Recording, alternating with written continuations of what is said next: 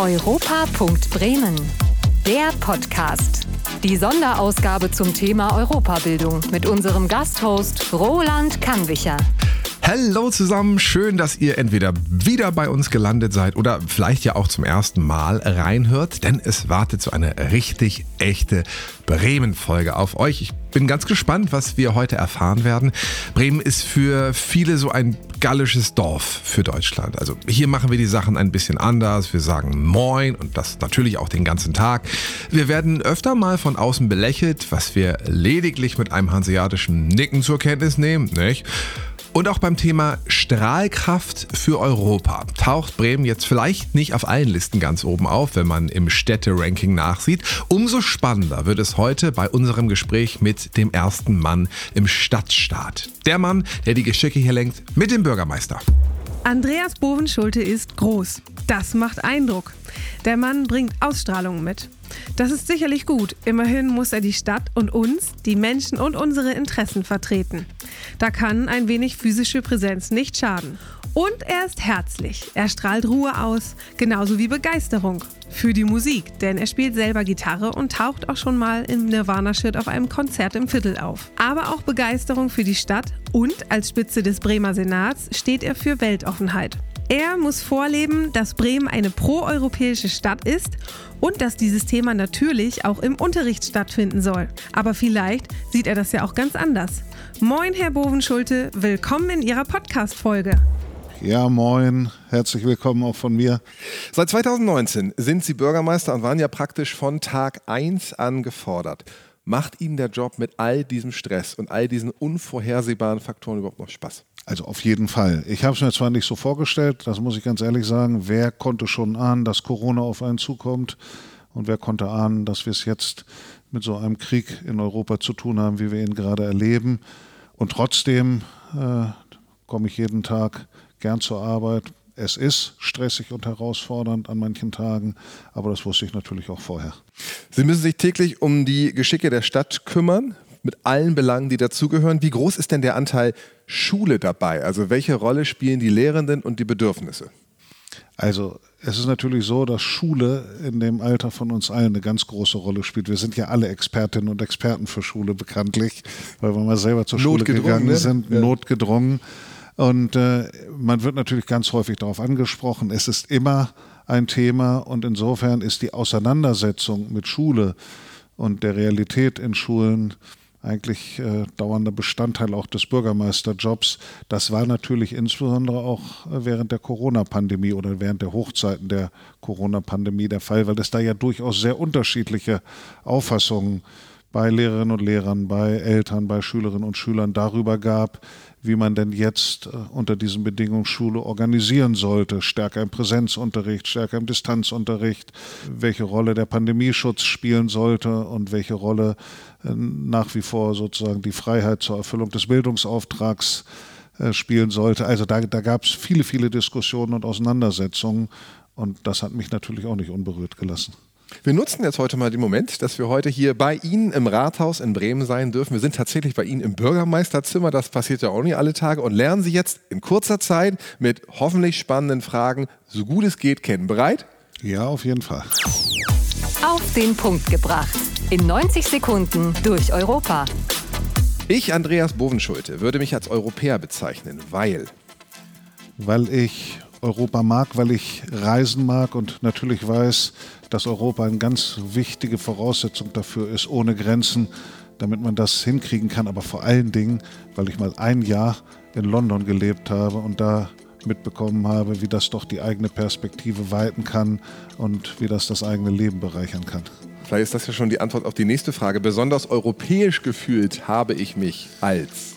Ja, das war so. Ich habe 1986 ein Jahr in London verbracht und das ist ganz klar den ganzen Tag in einer Sprache, die nicht die Muttersprache ist, in einem Land, wo man nicht aufgewachsen ist, das bringt natürlich eine andere Perspektive hervor. Und damals gehörte natürlich äh, Großbritannien oder das Vereinigte Königreich noch zur EU, jetzt nicht mehr. Das hat aber ja nichts an der Zugehörigkeit zu Europa geändert. Und ja, da war natürlich das Gefühl, der europäischen Dimension ganz besonders ausgeprägt. Und irgendwie macht das was mit einem, oder? Ich glaube, jeder, der schon mal ein Jahr im Austausch war oder das im Semester mal erlebt hat, irgendwie diese Perspektive, die man bekommt, dadurch, dass man andere Leute kennenlernt, andere Sichtweisen, das macht was mit einem, ne? Ja, natürlich. Das ist was völlig anderes. Ich meine, das fängt mit der Sprache an. Das wissen natürlich alle, die in unterschiedlichen Sprachen kommunizieren müssen, dass man Dinge anders ausdrückt und anders denkt auch dadurch. Aber das geht natürlich weiter bei der Kultur eines Landes, der politischen Realität und so weiter und so fort. Also es war schon beeindruckend für mich und es war dann beeindruckend, dass bei meinen beiden Töchtern, die beide jeweils auch während ihrer Schulzeit äh, ein Auslandsjahr oder ein halbes Jahr äh, verbracht haben, das dann nochmal wieder äh, zu erleben. Und ähm, insofern, ja, das verändert die Perspektive. Gibt es eine Person, die Sie mit Europa verbinden, so ein Vorzeige-Europäer oder Europäerin? Ja, natürlich äh, verbindet man mit Europa zum Beispiel, hat mich immer beeindruckt, das, was Helmut Kohl für Europa getan und geleistet hat, übrigens auch wie Helmut Schmidt, aber weil ich ja eher ein politischer Gegner war, und an vielen Punkten war ich sehr kritisch. Was Helmut was Kohl angeht. Politik, was ja. Helmut Kohl nicht, was Helmut Schmidt anging. Und da auch durchaus an manchen Punkten, aber was Helmut Kohl anging. Aber ich habe immer absolut geschätzt seine proeuropäische Haltung. Äh, das muss ich sagen. Haben Sie eine Idee für ein, ich sag mal in Anführungsstrichen, besseres Europa? Ja, ein besseres Europa ist für mich vor allen Dingen auch ein soziales Europa, weil das ist ja eine der Probleme oder eines der Probleme, was wir im Moment haben, dass Europa von einem Teil der Bevölkerung als Technokratie erlebt wird. Ne? Kapitalverkehrsfreiheiten, ein Gerichtshof, der Entscheidungen setzt, die fortschrittlich sind, aber, sage ich mal, immer so ein bisschen als abstrakt und technokratisch daherkommen. Und wenn es uns noch stärker gelingt, Europa als eine soziale Einheit zu verstehen und zu begreifen, dann glaube ich, dann sind wir auf dem Weg zu einem besseren Europa. In dem Sinne besser, als dass wir mehr Menschen noch mitnehmen, äh, weil das ist ja tatsächlich so.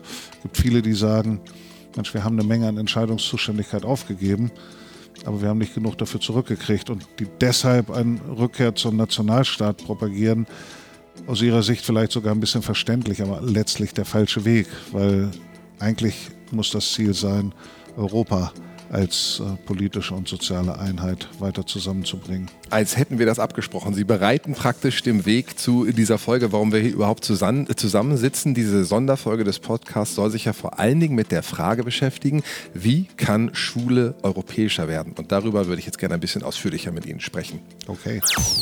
EU entschlüsselt. Jetzt mal im Klartext. Vielleicht können Sie das mal mit Ihren eigenen Worten beschreiben oder Ihre Gedanken dazu packen. Was bedeutet für Sie eigentlich europäisches Lernen?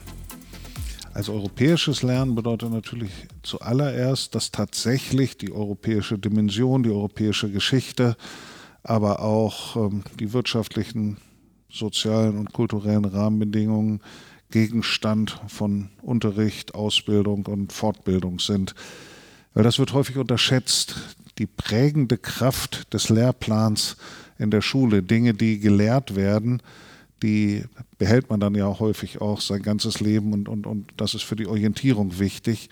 Und das, was nicht gelehrt wird, das ist dann tatsächlich auch nicht so präsent. Also ist die Frage, wie und welche Rolle Europa im Unterricht spielt, schon eine ganz wichtige und ganz entscheidende. Aber nun lernt man natürlich europäisch nicht nur indem man auf der Schulbank sitzt oder im Volkshochschulkurs, sondern genauso wichtig ist natürlich die unmittelbare Erfahrung. Ich habe das Reisen schon erwähnt. Das bleibt natürlich ein absolut zentraler Bestandteil. Austausch, Schüleraustausch, Jugendaustausch, Austausch in Vereinen, Städtepartnerschaften. Das ist ein ganz, ganz zentraler Punkt, um Europa erlebbar zu machen. Und als drittes würde ich mal sagen, natürlich auch die sprachliche Sache. Und das läuft an vielen Punkten auf Englisch als Lingua Franca, also als allgemeine Sprache hinaus.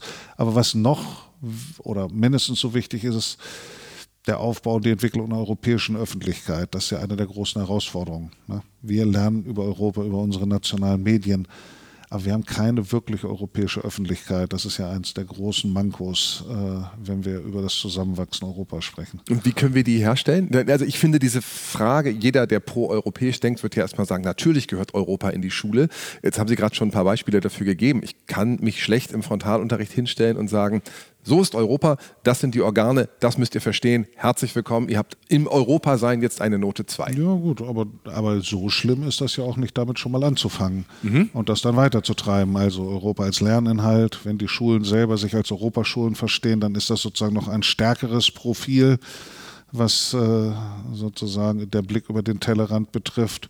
Und dann das Lernen durch praktische Erfahrung, durch Austausch, Reisen, Arbeiten im Ausland, insbesondere im europäischen Ausland, das spielt eine große Rolle. Und, und was die Frage von, von, von, von Kultur und, und Öffentlichkeit angeht, da gibt es natürlich ganz, ganz viele grenzüberschreitende Sachen schon, aber sozusagen diese europäische Öffentlichkeit, das bleibt noch eine Aufgabe. Wir sehen das an verschiedenen Medienkooperationen, wie immer versucht wird, das dann zusammen hinzubekommen, indem ne, unterschiedliche Medien aus unterschiedlichen Ländern gemeinsame Formen der Zusammenarbeit finden. Das finde ich sehr gut, weil dadurch in die jeweiligen Organe, Presse oder Rundfunkorgane auch jeweils eine andere Sichtweise noch einfließt. Wir haben das natürlich schon, wir haben das mit Arte und mit anderen Bereichen, aber das muss man noch weiter verstärken, weil ein, ein wirkliches politisches Gemeinwesen kann Europa nur werden, wenn es eine europäische Öffentlichkeit gibt,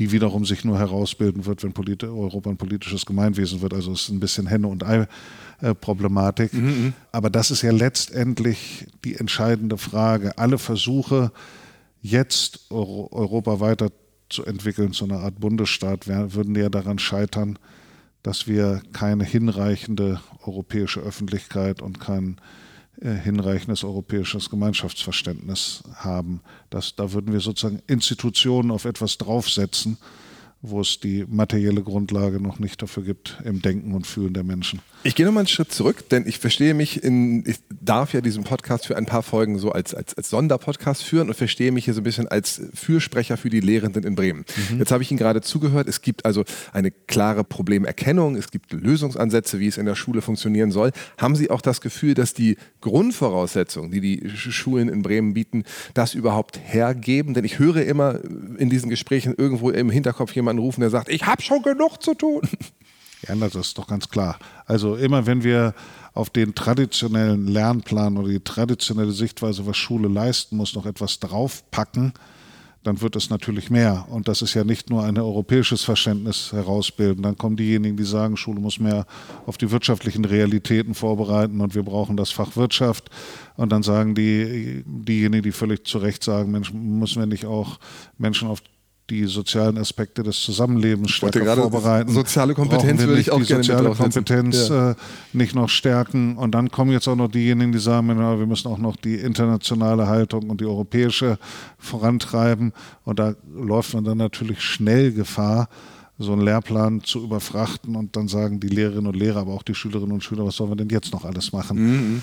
Also die Lösung kann ja eigentlich immer nur darin bestehen, bestimmte Aspekte, die man stärker betonen möchte, in den bestehenden Alltag und in das Schulsystem nicht einfach nur dran zu flanschen und, und dran zu packen, sondern so zu integrieren, dass es ähm, mit dem, was ohnehin gelernt werden muss, auch verbunden wird. Und das ist natürlich auch eine große Herausforderung.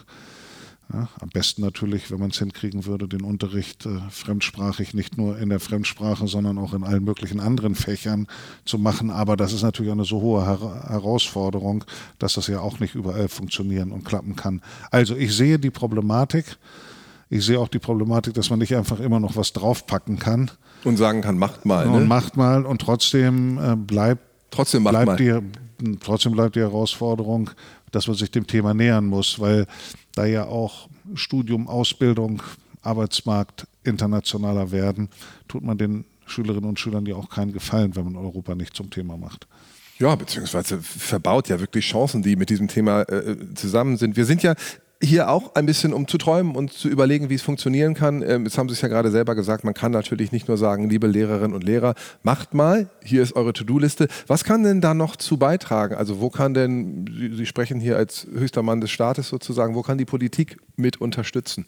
Naja, was natürlich immer hilft, ist, wenn man mehr Ressourcen zur Verfügung hat. Ja. Das, das ist klar. In Bremen Aber kein Problem. Haben wir, na, da haben wir in Bremen ja nun nicht immer einen Überfluss an Ressourcen. Ich meine jetzt unabhängig davon, dass wir jetzt im Moment ein, eine objektive Hürde des Fachkräftemangels haben auf allen Ebenen, wo selbst wenn das Geld da ist, es schwierig ist, die Ressourcen zur Verfügung zu stellen. Aber selbst wenn wir den Fachkräftemangel nicht hätten, gäbe es ja immer natürliche Grenzen angesichts der Beschränktheit der Ressourcen, die zur Verfügung stehen.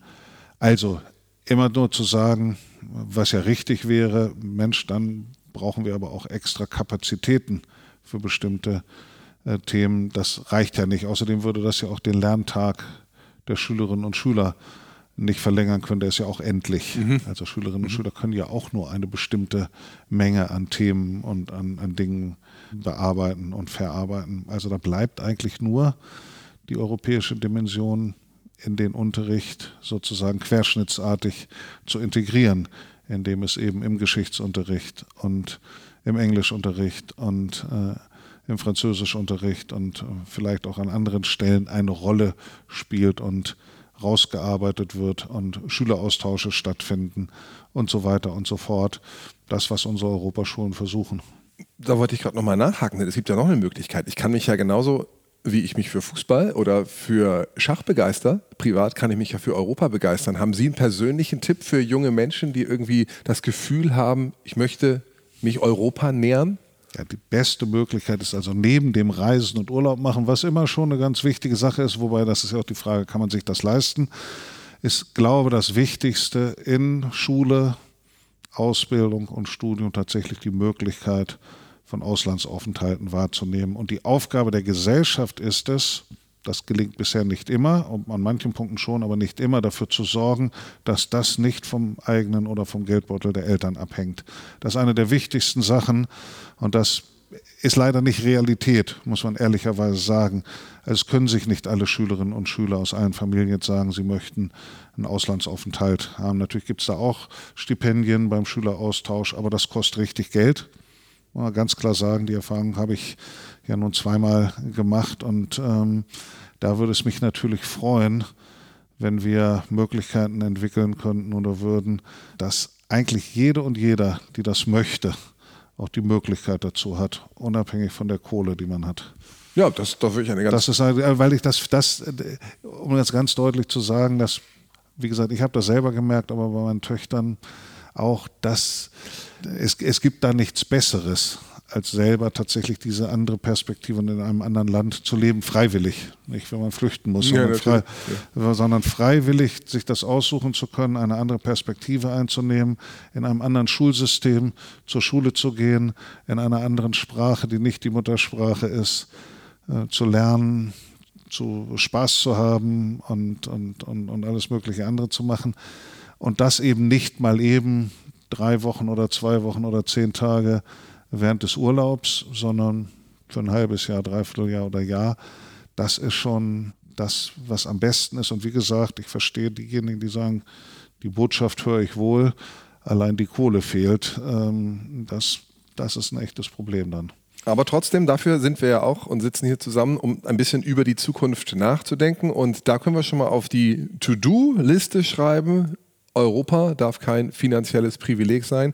Und äh, wenn wir schon dabei sind, dann nehmen wir uns doch jetzt mal einen gedanklichen Tuschkasten und malen uns eine europäische Zukunft, wie sie vielleicht wünschenswert wäre. Europa weitergedacht. Und was nun? Ist das Land Bremen bereit, europäisch zu lernen? Ich finde immer, wir haben da ja eigentlich sogar eine Vorreiterrolle, eine Tradition als weltoffener Handelsstandort irgendwie mit vielen internationalen Bezügen. Ja, absolut. Also das würde ich auch sagen. Wir, also wir sind nun das Bundesland mit der höchsten Exportquote, also gehören vielleicht mit Hamburg äh, zusammen zu den Bundesländern gemessen an der Einwohnerzahl mit den meisten europäischen und internationalen Beziehungen auf den unterschiedlichsten Ebenen. Und natürlich sind wir bereit, europäisch zu werden. Wenn ich na, allein die Zahl unserer Europaschulen angucke, wenn ich die europäische Kooperation im wissenschaftlichen Bereich mir angucke, im wirtschaftlichen Bereich, da, da sehe ich ganz, ganz viele Ansätze. Das kann allerdings natürlich immer noch mehr werden. Ne? Das Bessere ist des guten Feind. Also insofern äh, können wir da natürlich immer noch mehr tun. Und ich fände schon eine tolle Vision, wenn man sagen würde, als Schülerinnen und Schüler der Freien Hansestadt, äh, da ist es eigentlich, gehört es sozusagen zur, zur Regelmäßigkeit der Ausbildung, dass man mindestens ein halbes Jahr während der Schulzeit im Ausland ist und die Stadt sorgt auch dafür, dass sich das alle finanziell leisten können. Das wäre eine riesige Herausforderung und ist natürlich auch ein sehr weit gespannter Anspruch, das weiß ich. Und ich würde auch auf gar keinen Fall dazu kommen wollen, dass dann Druck aufgebaut wird auf diejenigen, die das nicht wollen. Da muss man auch aufpassen. Ich will Aber, nicht weg von zu Hause. Ja, absolut. Und ich finde, das muss man dann auch respektieren, wenn das so ist, weil Menschen machen das in ihrer Geschwindigkeit. Und manche, die, für die das eine Horrorvorstellung ist mit 15 oder 16, die machen das gern dann vielleicht mit 25 oder vielleicht auch nie. Das muss man ja auch akzeptieren. Aber dass es jedenfalls dazugehören würde, sozusagen was völlig Normales ist und für alle möglich ist, ohne Rücksicht auf den Geldbeutel. Das wäre schon eine tolle Vision, weil wenn wir das hätten, dann würden wir natürlich ähm, eine Menge an Erfahrung machen. Und dazu, das kommt vielleicht jetzt auch, das habe ich noch gar nicht so angesprochen, wir haben natürlich auch ganz, ganz viele Menschen hier, die zu uns kommen, die diese Perspektive schon haben, weil sie aus einem anderen europäischen Land kommen. Ja, also das muss man ja auch sehen. Ich habe jetzt immer von denen gesprochen, die hier aufgewachsen sind und ins europäische Ausland gehen, um diese Perspektive für sich zu entwickeln. Wir haben ja viele Zehntausend Menschen hier in, in, in Bremen, die aus dem Ausland, aber auch aus dem europäischen Ausland gekommen sind oder kommen. Freiwillig oder unfreiwillig, das muss man sagen.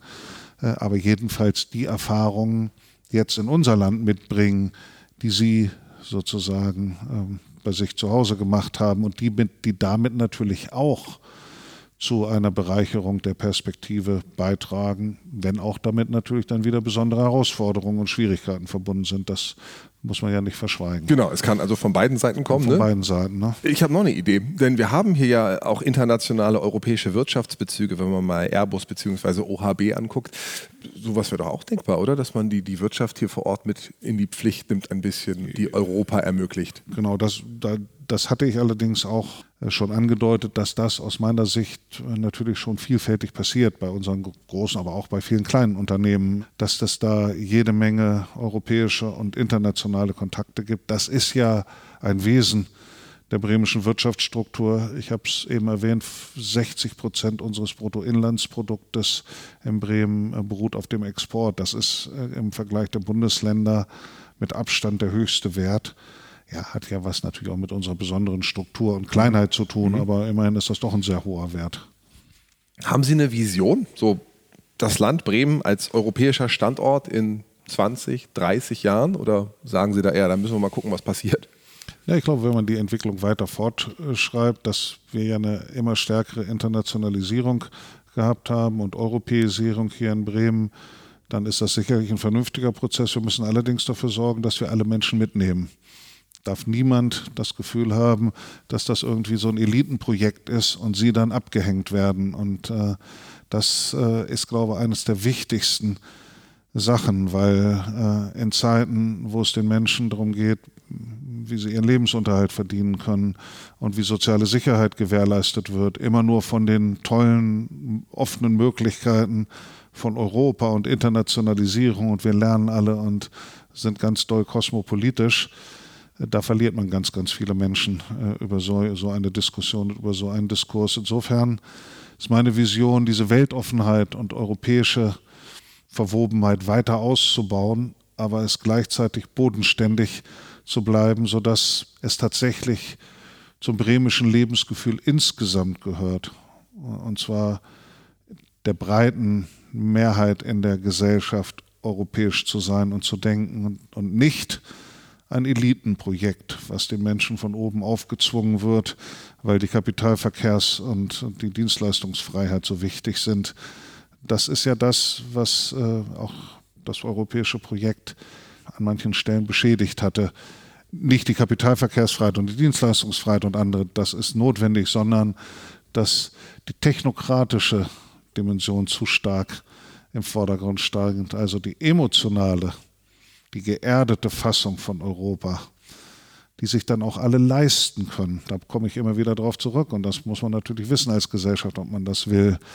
Das ist meine Vision, wenn Sie wollen, eine sozialdemokratische Vision, die Internationalisierung und die Erdung im Alltag zusammenzubringen. Und eine selbstverständliche. Also ich, ich, kann festhalten, wir sitzen hier heute zusammen im Bürgermeisterzimmer und träumen davon, dass in 30 Jahren wir dieses Gespräch nicht mehr führen müssen, weil Europa so stark und so selbstverständlich und so sozial unabhängig verankert ist in Bremen, dass wir uns als Weltstadt fühlen, was wir sind. Wunderbar, das kann ich so unterschreiben. So schön hätte ich es gar nicht zusammenfassen. Das ist gelogen, das wissen wir alle, aber äh, wir danken ganz herzlich für Ihre Zeit und okay. äh, wünschen viel Erfolg, dass bei all den Aufgaben, die mit Ihrem Beruf einhergehen, auch immer Platz ist für Europa. Dankeschön. Ich bedanke mich ganz herzlich. Tschüss. Und damit vielen Dank an den Bürgermeister von Bremen. Viel hochkarätiger können die Gäste ja auch gar nicht mehr werden. Und damit ist das ein guter Moment, um zu verkünden. So, liebe Regie, jetzt bitte wie besprochen diese emotionale Pianomusik, ja? Super, vielen Dank, genau die.